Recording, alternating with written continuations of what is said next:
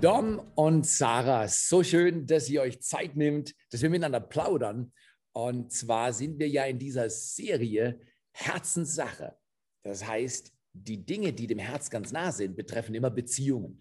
Und ähm, unsere natürlich allerwichtigste Beziehung ist die Beziehung, die wir zu unserem Partner, Partnerin in der Ehe haben, pflegen und fördern. Und danke, dass ihr euch Zeit nehmt. Ihr habt eine wesentliche Aufgabe in einem halben Jahrzehnt erledigt.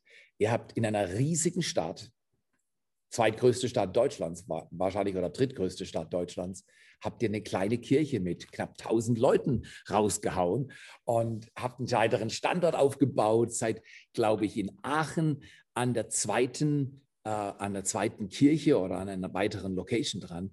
Und man denkt so, ja, das ist doch alles einfach, das kann man doch mit links machen. Und die Ehe, das ist auch alles easy, das kann man ja alles so nebenher machen. Das macht man eben nicht nebenher. Wir lieben es, von Leuten zu hören, die ihre Hände tief im Matsch haben und nach oben als Baum Leben bringen, Früchte haben.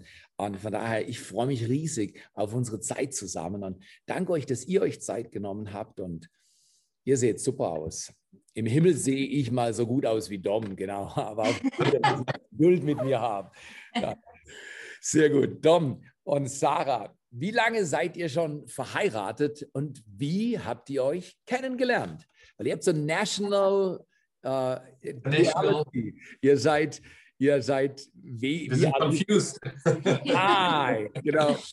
Aber wie habt ihr euch kennengelernt? Wie lange seid ihr verheiratet? Erzählt uns eure Story.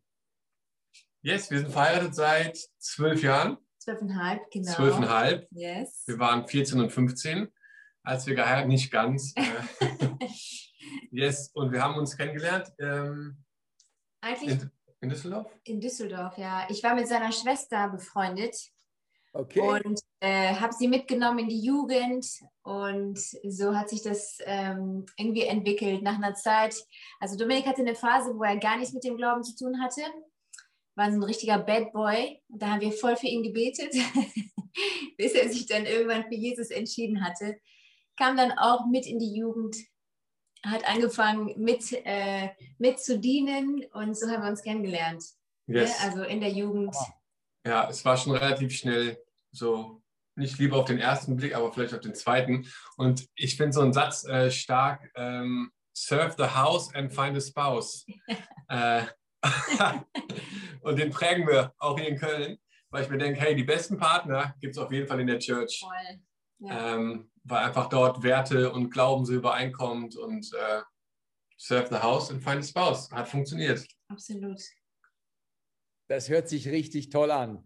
Aline und ich waren auch vor knapp 34 Jahren. Es war bei mir in jedem Fall nicht der erste und auch nicht der zweite, aber ich glaube, Aline hatte sich vor mir in mich verliebt und dann habe ich es gecheckt. Männer sind manchmal langsamer, Dom. Ich weiß nicht, wie es bei dir ist, aber Ja, das dauert. ein bisschen schneller.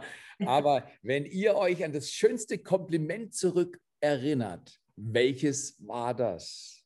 Was war das Schönste, was ihr von jemand gehört habt in Bezug auf euch als Paar?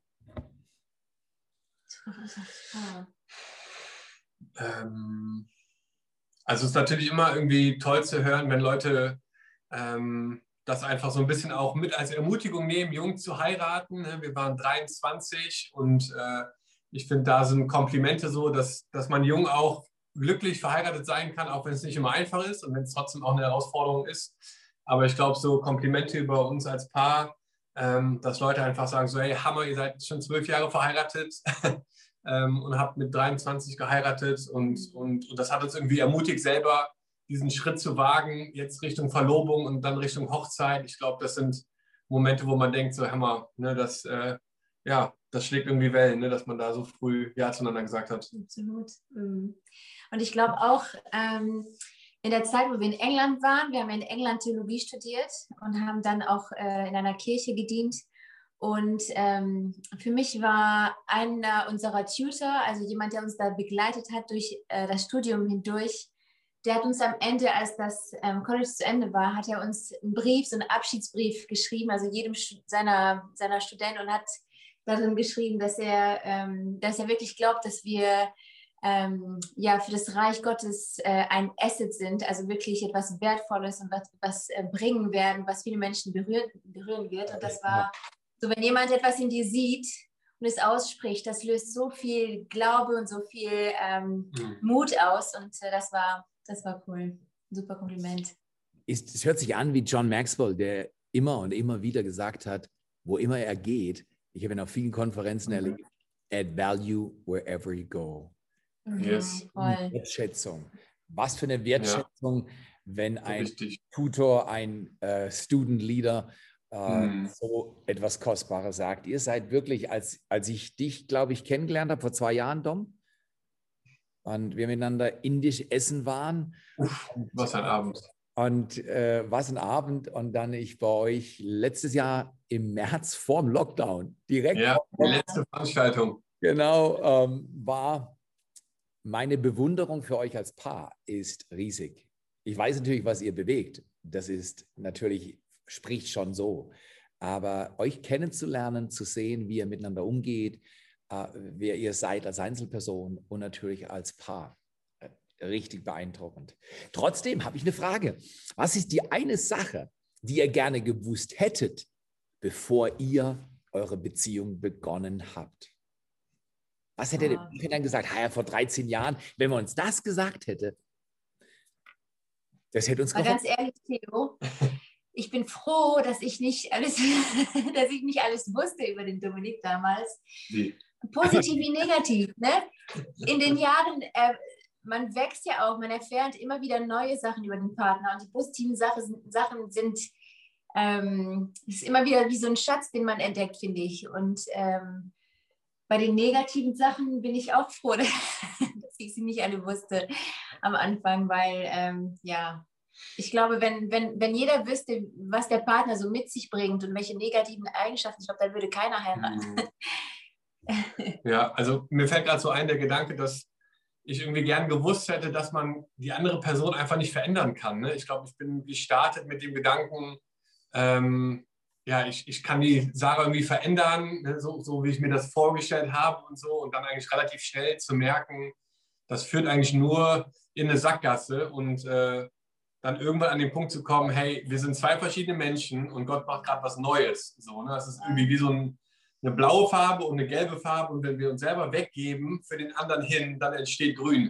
Und Also zwar was- ganz Neues, Was, äh, was es so vorher noch nie gegeben hat. Ne? Ähm, anstatt dass ich sie jetzt irgendwie zu mir ne, und dann irgendwie in Blau verwandeln will und sie mich in Gelb. Ich glaube, Gott macht einfach was Neues in der Ehe. So, ne? Und das war irgendwie, da haben wir, glaube ich, einige äh, Kämpfe und äh, Streits oder so ähm, durchleben müssen, um da hinzukommen, so, ne? den anderen so auch da Zu stehen zu lassen, wie er ist, wie Gott ihn gemacht hat. Ne? Mhm. Und ich glaube auch, ähm, es gibt so einen Satz, Boys want to be champions, Girls want to be cherished. Ich glaube, das ist auch so hilfreich zu wissen, ähm, was... Jungs wollen Champions sein und Girls wollen wertgeschätzt. Ja? Genau. Und das zu wissen, ähm, zu wissen, wie Mhm. ich den Dominik so nach vorne pushen kann, wie ich ihn beflügeln kann, wie ich ihm Mut machen kann, ähm, durch dieses Championing, ne? dadurch, dass ich an ihn glaube, dadurch, dass ich ihm ehrliches Feedback gebe, gutes Feedback gebe. Ähm, ja, ja, das, ist super. deshalb müssen wir auch lernen. Ja. So gut. Ich finde es, ich finde es riesig. Zwei geben, was sie haben. Mhm. Was vollkommen Neues. Das ist Mhm. garantiert eine Erfahrung, die Aline und wir, die Aline und ich gemacht haben, dass wir, also ich in jedem Fall auch immer wieder den Griff zur Werkzeugkiste gesucht habe Mhm. und sage, Das kriegen wir repariert. Und nach Ah. ein paar Jahren merkt man, nee, das ist gar nicht so Gottes Plan. Er will, dass wir lernen, zusammen zu leben und ein Neues zu werden. Trotzdem Ja. haben Beziehungsherausforderungen, ihr wahrscheinlich auch schon mal gehabt, so fünf Minuten, glaube ich, in den letzten zwölf Jahren. Einfach, war ja ganz easy. Ja, so Fünf. Minuten am Tag. Äh, genau, manchmal hat man die. Was ist die größte Beziehungsherausforderung, ähm, die ihr erlebt habt? Und was habt ihr gelernt oder seid ihr noch am Lernen? Weil Aline und ich sind äh, lange verheiratet, aber ich würde meinen, wir sind immer noch am Lernen. Wir sind Mhm. vielleicht besser zusammen als jemals zuvor in unserem Leben. Aber Hammer. das, das ist wirklich Hammer. Ähm, aber wenn ich mir überlege, was es für Zeit gebraucht hat, diesen, diesen Rhythmus auch zu entdecken und zu erlernen, das ist eine Riesensache. Deswegen, Beziehungsherausforderung ist mein Favorite. Ich höre immer gerne, wenn Leute über ihre Herausforderungen reden. Nicht, weil ich dann denke, "Ah ja, ich bin besser, überhaupt nicht, sondern weil ich dann sage, oh, das ermutigt mich, dass sie auch Mhm. dran sind. Und deswegen, was ist eine Herausforderung, die ihr hattet oder habt und was habt ihr damit, was habt ihr davon mitgenommen, gelernt?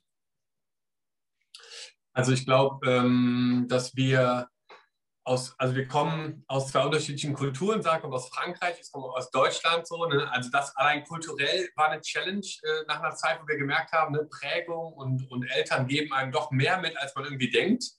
Ähm, das ist, glaube ich, etwas, was irgendwie immer mehr so mit dem Alter auch kommt, dass man da so merkt, krass, man, man hat da doch viele Prägungen mitgenommen und übernommen auch. Ähm, genau, das war auf jeden Fall immer mal wieder ein Spannungsfeld, so wo wir uns überlegt haben, okay, ne, wir, wir sind jetzt aus Frankreich und Deutschland und jetzt leben wir sogar in England. Ne, also das ähm, hat dann zu immer wieder so Spannungen geführt in bestimmten Entscheidungen, weil wir halt einfach aus unterschiedlichen Herkünften, Kulturen kamen.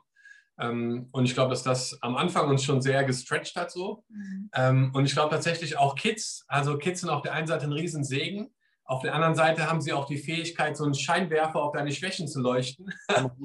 Ähm, und tatsächlich haben wir auch gemerkt, so, dass es unsere Beziehung unter Spannung bringt, so ähm, je nachdem, was so mit unseren Kids passiert ne, und, und wie sie gerade so drauf sind, in welcher Phase sie sind.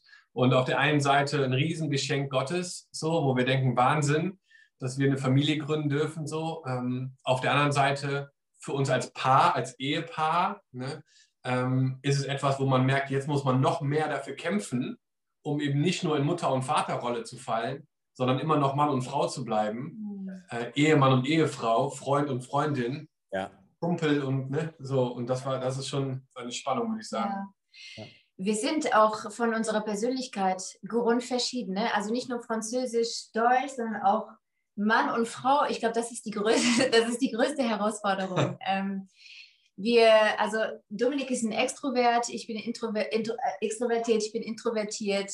Er liebt es, auf einer Party 150 Leuten High Five zu geben und ein bisschen Smalltalk zu machen. Ich liebe es, mit einer Person mich über tiefe Themen zu unterhalten. Also wir sind wirklich ganz, ganz anders. Und ähm, mit Deutsch und Französisch, er ist brutal ehrlich, ich bin konfliktscheu. Ähm, und das mussten wir auch ganz langsam lernen, auch dass wir einen ganz irgendwie so einen anderen Lebensrhythmus haben. Also sein Leben ist so, eine Sache nach der anderen. Er hat den ganzen Tag gearbeitet, E-Mails, Telefonate, Meetings und er kommt nach Hause und jetzt CrossFit. Und ich, äh, mein Leben ist halt so ein Rhythmus, weißt du? Und da irgendwie diese, diese Spannung oder uns in der Mitte zu treffen und zu erkennen, okay, was ist, was ist unser Weg?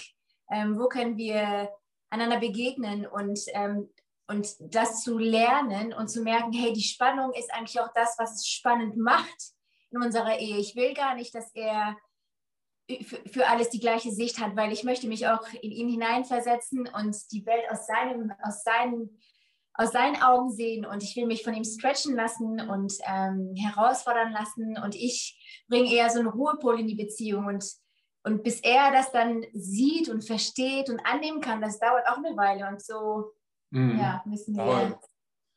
Riesig. müssen, Beziehungsherausforderungen offenbaren mein Herz. Ich hätte nie gedacht, am Anfang unserer Ehe, dass in mir Dinge stecken, die aus mir herauskamen unter Druck. Ähm, Mhm. Ganz am Anfang dieser Konflikte dachte ich, ja, wenn Aline sich anders verhalten würde, dann wäre es ganz leicht für mich. Genau. Zeit habe ich gemerkt, das hat nicht viel mit Aline zu tun. Das ist Mhm. und die Chance, durch mein Gegenüber zu lernen und auch Demut zu üben Mhm. und den Wert des anderen zu erkennen und dann auch zu schätzen, das ist schon eine Übung. Ja. Also, ihr strahlt da was aus. Ich finde es so toll. Spannungen äh, muss man managen, sagt Andy Stanley, und Probleme Mhm. lösen.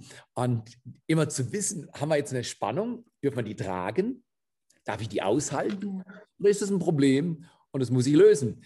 Das ist auch nicht ganz easy. Also hochinteressant. Jetzt, ihr habt zwei Kinder, Maxim und Levi, sage ich es richtig? Mhm. Wie alt Ja. sind diese zwei jungen, tollen Menschen? Der Maxim ist sieben und Okay. der Levi ist vier. Okay, das heißt, der eine geht in die Schule online und der andere, ja, der geht online in den Kindergarten. Oder bleibt zu Genau. Die große Frage heute ist, wie man erzieht man Kinder in einer Welt, in der es 50 Genders gibt und Verwirrung Mhm. äh, nonstop. Und, und wir sagen, wir glauben, am Anfang schuf Gott der Herr den Menschen. Er schuf ihn in seinem Bilde. Er schuf ihn als Mann und als Frau. Soweit, ja, also das sagt Gottes Wort. Aber wenn wir dann Kinder bekommen und die sind mit Vielfalt und eigenem Temperament und Persönlichkeit ausgestattet, diese kleinen Menschen zu erziehen, ist eine echte, kostbare Herausforderung. Wie erzieht ihr eure Kinder, dass sie selbstständig ihren Glauben mal leben können? Also ich weiß nicht, ob ihr Sprüche 22,6 kennt, das kennt ihr mit Sicherheit, genau. Erziehe einen Knaben oder ein Mädchen seinem Weg gemäß, Mhm. dann wird er oder sie nicht weichen, auch wenn sie älter werden. Da ist eine Spannung. Die Bibel hat ja viel über Erziehung zu sagen. Wie erzieht ihr eure zwei Menschen? Was ist euch da wichtig? Was würdet ihr Menschen, die auch Kids haben und vielleicht im anderen Alter, aber grundsätzlich eine ähnliche Herausforderung, was Mhm. würdet ihr denen sagen, wie ihr eure Kids erzieht, dass sie ihren Glauben leben lernen? Yes. Also ich, wir sind da tatsächlich ganz am Anfang, ne? Sieben und vier. Das sind erst ein paar Lebensphasen so, wo die überhaupt was wahrnehmen, äh, wo man ne, eine Interaktion haben kann und auch ein Gespräch. Also ich glaube, wir stehen da selber noch ganz am Anfang, aber was wir früh gelernt haben, auch von anderen, mit denen wir uns unterhalten haben, ist einfach in Lebensphasen auch zu denken und auch bei Kids in, in Seasons zu denken und zu überlegen, was brauchen die Kids in der jeweiligen Season ihres Lebens. Ähm, und da hilft es uns total immer zu schauen, okay, jetzt gerade sind unsere Kids in einem bestimmten Alter, ne, wo sie jetzt gerade irgendwie Schule entdecken und, und Freundschaften entdecken. Und das sind gerade Themen, die sie auf dem Schirm haben. Ähm, wir brauchen andere Themen jetzt noch nicht unbedingt angehen, weil sie einfach dafür noch zu klein auch sind. Ne? Also man muss nicht alles irgendwie abgedeckt haben mit sechs Jahren oder so, ne? sondern ich glaube, man darf da auch in Lebensphasen denken. Ähm, also es ist echt Trial and Error, glaube ich. Ne? Wir versuchen da ähm, selber uns auch fortzubilden. Wir versuchen Bücher zu lesen. Ich glaube, es startet auch bei den Eltern auch, sich da bewusst, so intentional auch mit zu beschäftigen. Das habe ich erst auch ja, noch gar nicht so lange her irgendwie entdeckt, dass es auch ein, dass das eben nicht einfach so passiert ähm, und ich nicht einfach so irgendwie ein Hammervater bin, sondern dass es wirklich Arbeit kostet, sich auch damit auseinanderzusetzen über diese Rolle. Ähm, und, die, und da gibt es unfassbar viel Material, aber ich habe es wirklich mir zur Priorität gemacht, so bestimmte Bücher pro Jahr zu lesen, die nur mit der Rolle des Vaters oder auch Familie zu tun haben. ne? Und das, das hilft mir als in erster Linie da so ein bisschen so einen Blick für zu kriegen und mit unseren Kids, also du hast bestimmt auch noch äh, einige Gedanken, aber ich denke, Gebet ist ein Schlüssel. Mhm. Ähm, wir beten jeden Abend zusammen. Äh, ich lege den Jungs die Hände auf, bevor ich ins Bett gehe und proklamiere einfach Gottes Autorität und Kraft und Vollmacht in ihr Leben rein, während sie schlafen. und ich glaube einfach so, das. Gebet, Das lohnt sich, ich sag's euch. yes, ja, bei, bei deinen Kids, hör mal, das ist ja der Wahnsinn. Ähm, aber wahrscheinlich habt ihr es genauso, äh, haben sie es genauso wahrgenommen, vielleicht auch nur unterbewusst erstmal als kleines Kind, aber ich, ich denke so, hey, so, so Kids haben so eine krasse Auffassungsgabe schon ne? und hauen manchmal Sachen raus, wo du denkst, das ist ja der Wahnsinn. Ne? Also die, die, die haben schon ein starkes Bewusstsein, glaube ich, dass Gott da ist und, und, äh, Und ich glaube, dieses Proklamieren so von Gottes Wort und, und einfach von einfach Wahrheit über ihr Leben, Mhm. das finde ich macht einen Riesenunterschied. Ja. Und ich glaube, gerade in dem Alter, wo sie sind, ähm, ist es eine Phase, auch wo man super gut einfach äh, so die Lehre und die Bibel, die Kinderbibel mit lesen kann und einfach so einen Input reinbringen kann. Und ich glaube, dass was wir im Moment auch ähm, bewusst versuchen, ist denen diese diese Reflexe, diese geistlichen Reflexe zu lernen. Also wenn wir hören, irgendjemand ist krank, was ist das Erste, was wir machen? Wir beten, ne? Ähm, und auch die Ja. kleinen, ja genau, pray first. Dass wir, wir, wir versuchen wirklich, äh, denen das vorzuleben und sehen auch schon die Früchte davon, dass die, ähm, also auch selbst wenn beim, wenn es beim Essen ist, ne, dass, dass wir mal nicht gebetet haben und einer sagt, stopp mal, wir haben noch nicht gebetet. Ne? Und das ist dann schon für uns so ein Yes, yes, Ja. wir haben es. Ähm, ja. Mhm. Und ich meine, die Also- Kids werden dann auch in der Church groß, so, ne? wie, wie bei euch wahrscheinlich auch. Und äh, da versucht man natürlich irgendwie auch ein bisschen entspannt zu bleiben. Ne? Also ich glaube, so oft so Pastorenkinder werden irgendwie nochmal mit so einem speziellen Licht auch irgendwie beleuchtet und irgendwelche Erwartungen gestellt, die ich glaube teilweise auch gar nicht so gesund sind. Ähm, und wir versuchen einfach, so gut es geht, einfach auch eine Atmosphäre zu schaffen, wo ja, es nicht irgendwie gesetzlich wird oder wo es halt mega ne, ähm, nach so strengen Regeln geht, obwohl natürlich Regeln super wichtig sind. So, aber ich meine so einfach, dass sie glauben, nicht als so was Schweres. Ne? Also ich habe mir zum Beispiel angewöhnt, eine Sache, die mir total wichtig ist. Meine Kids können mich nie stören. Ich habe total oft den Gedanken gehabt, so ne, in Meetings oder auch zum Beispiel in der Church am Sonntag, wenn ich ein Gespräch führe mit jemandem und mein Sohn kommt, ne, Maxim kommt angerannt oder so, ne, dann habe ich die ersten Male irgendwie immer gedacht, so oh, krass, ich bin gerade ein schlechter Pastor und muss ihn irgendwie zur Seite schieben, weil er stört gerade, bis ich irgendwann ge gemerkt habe, wenn ich das so mache, kein Wunder, dass er in fünf Jahren sagt, lass mich bloß in Ruhe mit diesem Ort, ich, ich gehe woanders hin. Und seitdem ist mir völlig egal, mit wem ich das Gespräch führe. Ich versuche mich umzudrehen, ne, runterzugehen. Maxim, was ist los? Was brauchst du? Wie kann ich dir helfen? Ähm, und habe einfach gemerkt, das ist ein Riesenunterschied für ihn. Ne? Und er, er liebt es, er feiert es. Aber sie dürfen irgendwie nie das Gefühl haben, sie sind irgendwie gerade ein Störfaktor oder so. Ne? Oder sie, sie passen gerade nicht rein oder so. Ne? Ich finde, das- da müssen wir echt aufpassen. Also gerade im Kontext von Church. Ne? Natürlich. Ähm, natürlich. ja. Ist ja auch eine Sache, einen jungen Mensch dahin zu führen, dass er irgendwann mal selbst glaubt und diesen Glauben auch bekennt. Ja. Und Ein Mann hat mir mal vor Jahren gesagt, er hat gesagt, wenn du deinen Glauben lebst und die Kids hören, wie du es lebst, auch mit Menschen, die vielleicht den Glauben gar nicht kennen, wenn die dir zuhören, wie du mit Ja. Menschen sprichst, die Jesus nicht kennen, dann sind die ganz natürlich unterwegs und lernen Mhm. das zu leben. Mhm. Also das ist Ja. eine riesige Sache. Mhm.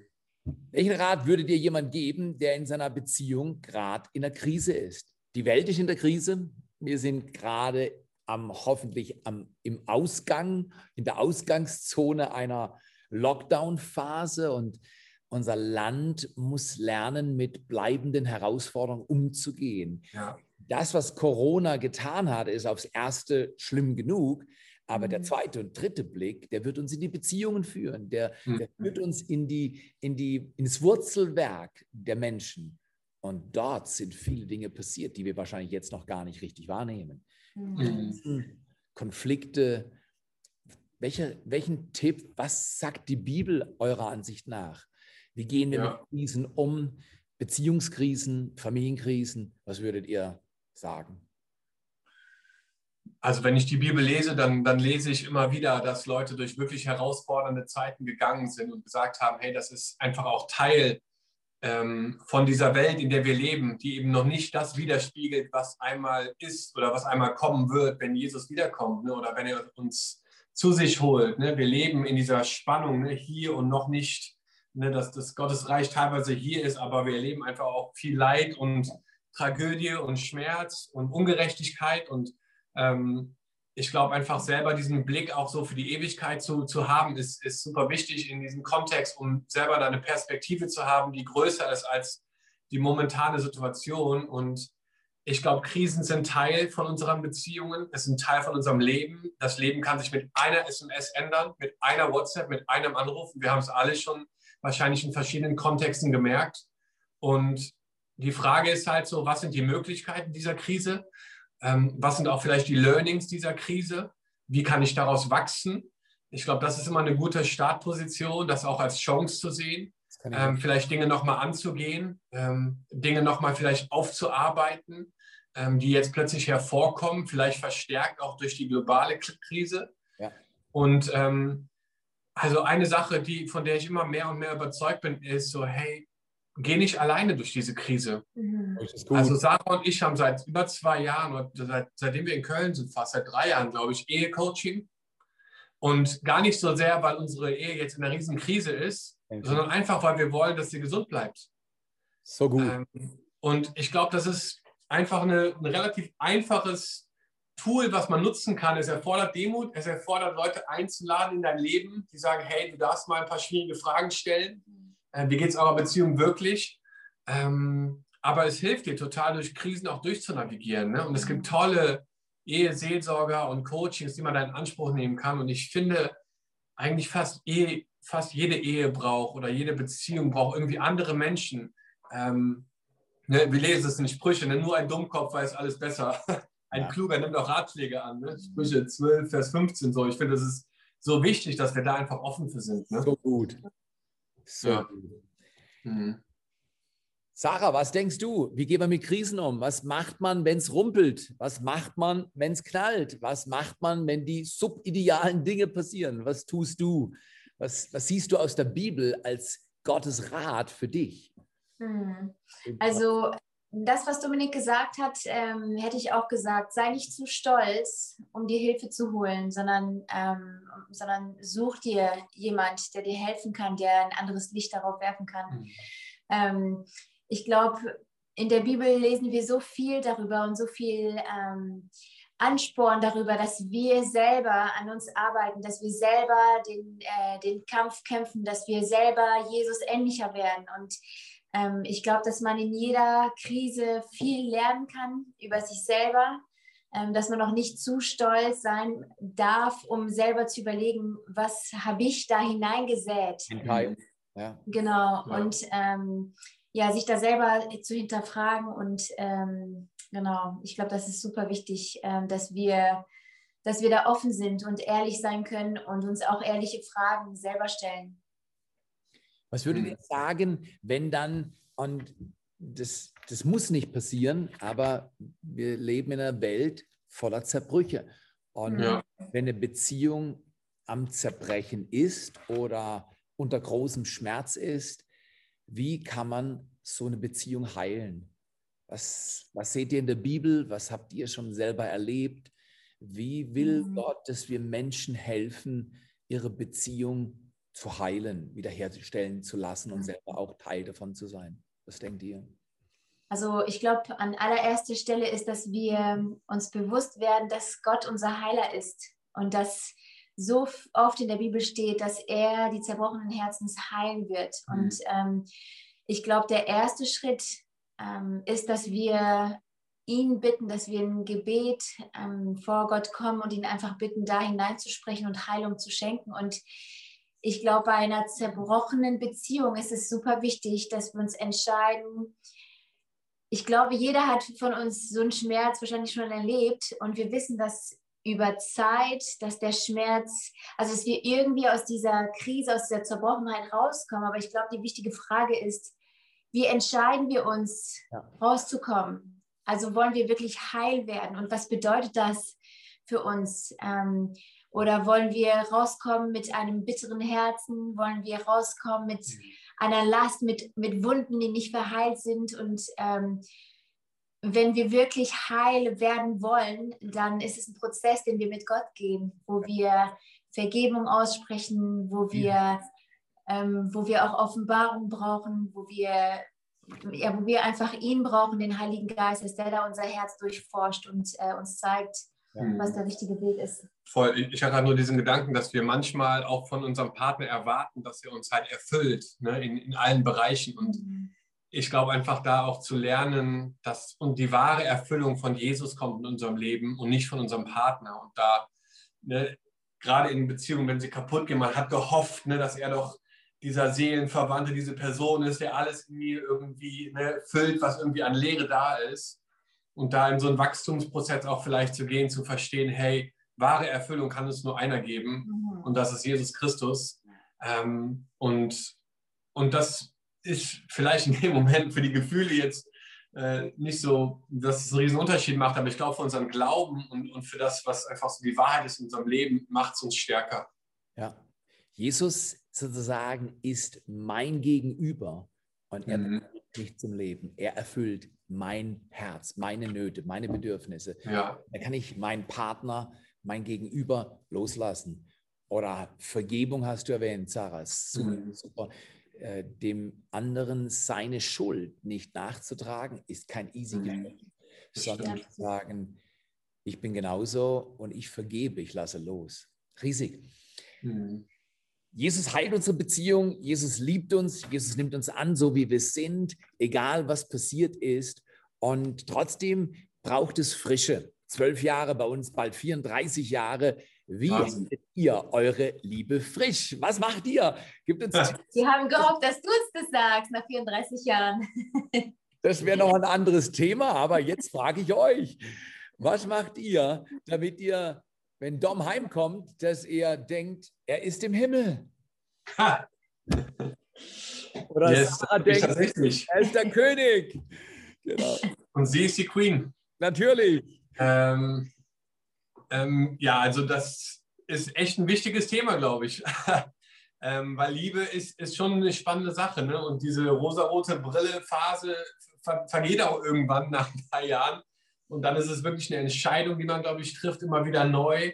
Ähm, etwas, was mir hilft, ist der Gedanke, nicht nur Sarah zu lieben, sondern sie auch zu mögen. Und das ist so ein bisschen der Gedanke von, ich möchte auch einfach, dass sie weiterhin meine beste Freundin ist. Und das bringt, glaube ich, eine Frische in die Beziehung. Ich mag dich. Das ist gut. Und es zeigen. Ja, genau. Und Lara, was würdest du sagen? Wie bleibt deine Liebe zu Dom frisch? Was tust du? Was würdest du Frauen empfehlen?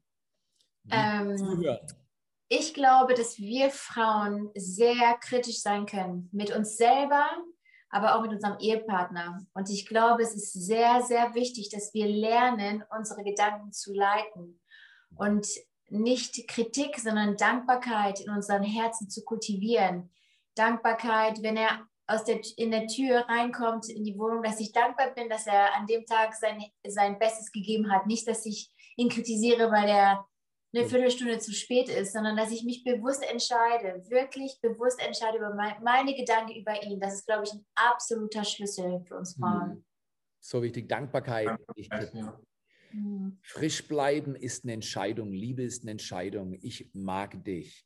Einfach so, was für Sätze, was für Worte. Danke für diesen Reichtum an Gedanken und auch das Ausstrahlen dieses Lebens, was uns einlädt zu sagen, wir wollen die allerbesten Beziehungen haben, wir wollen die Herzenssache fördern.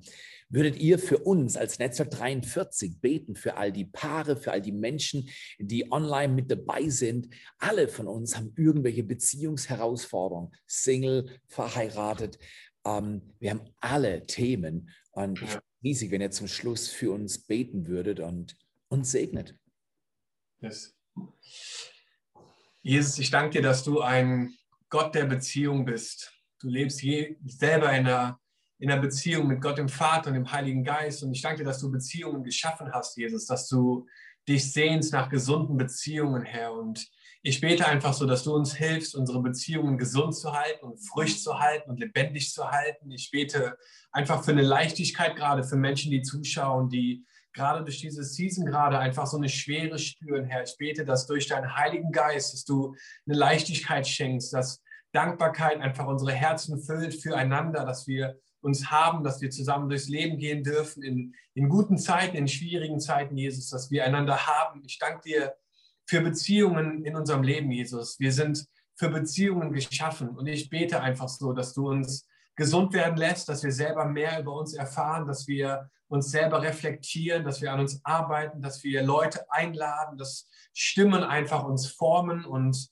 ja, uns einfach stärker machen, damit eine Frucht entsteht, die bleibt. Und ich bete für jeden Einzelnen aus der Netzwerk 43 Kirche. Ich danke dir so sehr für einfach, ja, diese Atmosphäre, für die Kultur, für das, was du dort äh, im Süden unseres Landes bewegst, Jesus, was einfach ja, Schallwellen schlägt in unser ganzes Land hinein. Und äh, wir danken dir einfach für das Vorbild, ähm, ja, einfach für die ganze Family Ehemann und was sie bringen in unserem Leben und in dem Leben der Kirche, Herr. Ich bete für Segen, Herr. Ich bete für einfach untereinander eine gesunde, eine gesunde ja, Grundlage für Beziehungen, Jesus, die du schaffst in den nächsten Jahren. Wir danken dir, Herr. Und ich bete jetzt, dass du kommst als der Beziehungsexperte und dass du heilst, dass du wiederherstellst, dass du freisetzt, Jesus, und dass du uns einfach neu füllst mit deiner Liebe heute.